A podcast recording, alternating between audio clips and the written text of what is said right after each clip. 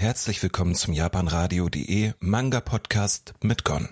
Heute habe ich für euch so ein bisschen Thriller-Richtung, was Richtung Thriller, Mystery, Action, Drama mitgebracht. Also einen sehr, sehr düsteren Manga, eigentlich auch durchaus interessante Themen abhandelt.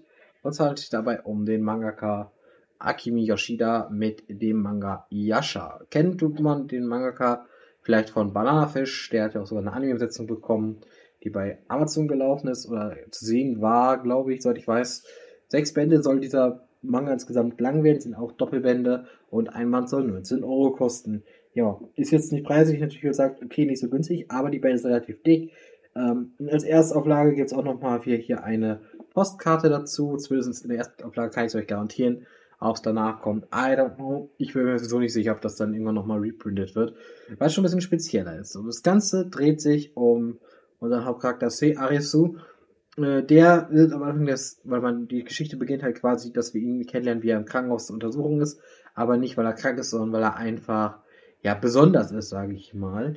Ähm, den Abend, weil dann fliegt er quasi kurz danach kommt er wieder nach Hause, auch in einer Insel, kleine Insel in der Nähe, die zu Okinawa gehört, also in der Nähe von Okinawa liegt so eine Nachbarinsel und die ist relativ dünn besiedelt, aber auf einmal tauchen dort Fremde auf, ähm, erstmal so quasi, dass sein Freund, bester Freund halt quasi, ja, ähm, wie soll ich sagen, sein bester Freund quasi dann von denen halt auch bedroht wird und auch seine Mutter in Anführungsstrichen bedroht wird.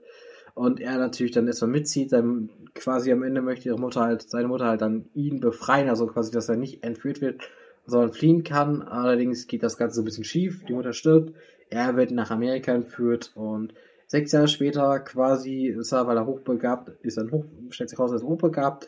Er hat seinen Doktor gemacht in, äh, ja, mit, mit, dem Thema Virus, also zu Thema Viren und ähm, ja, so kommt er nach Japan zurück, denn dort soll ein unbekanntes Virus sein und er trifft dabei natürlich nicht nur Leute von früher wieder, sondern dass ähm, er stellt dann noch ein paar andere Dinge fest, so gewisse Mysterien um drumherum ähm, und das ist das, was wir in diesem Manga hier haben.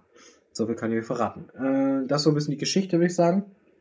Ähm, Finde ich eigentlich ganz gut erzählt auch bisher, muss ich sagen. Also sehr interessant, sehr spannend.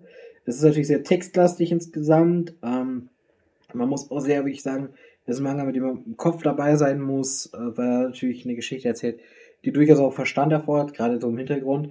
Zum Beispiel, wenn es ums Thema Viren geht, ist es ja schon ganz spannend, finde ich persönlich. Auch interessant erzählt soweit. Ähm, für mich persönlich insgesamt zeichnerisch so die Charaktere okay, würde ich sagen jetzt, also schon erwachsener auf jeden Fall.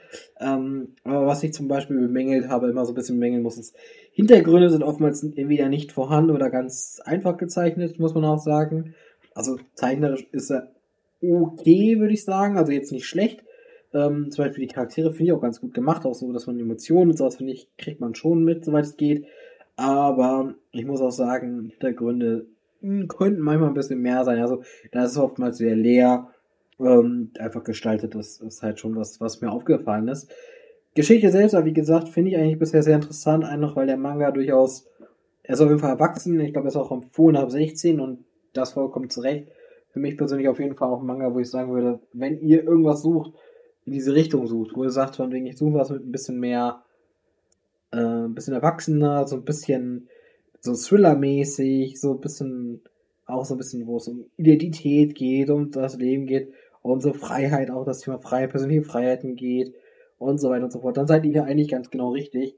Denn ich finde, der Manga erzählt auf jeden Fall eine spannende Geschichte. Also das ist auf jeden Fall auch was, wo ich sagen muss, das ist durchaus, äh, ja, plausibel für mich gewesen. Also ich mochte es eigentlich in Hinsicht ganz gerne lesen. Mir hat es auf jeden Fall Spaß gemacht, ähm, das bis jetzt verfolgen.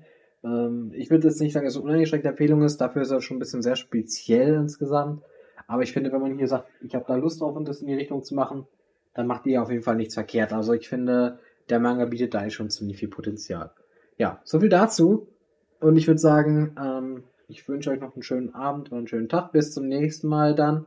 Euer Manga-Experte Gon. Ciao, Kakao.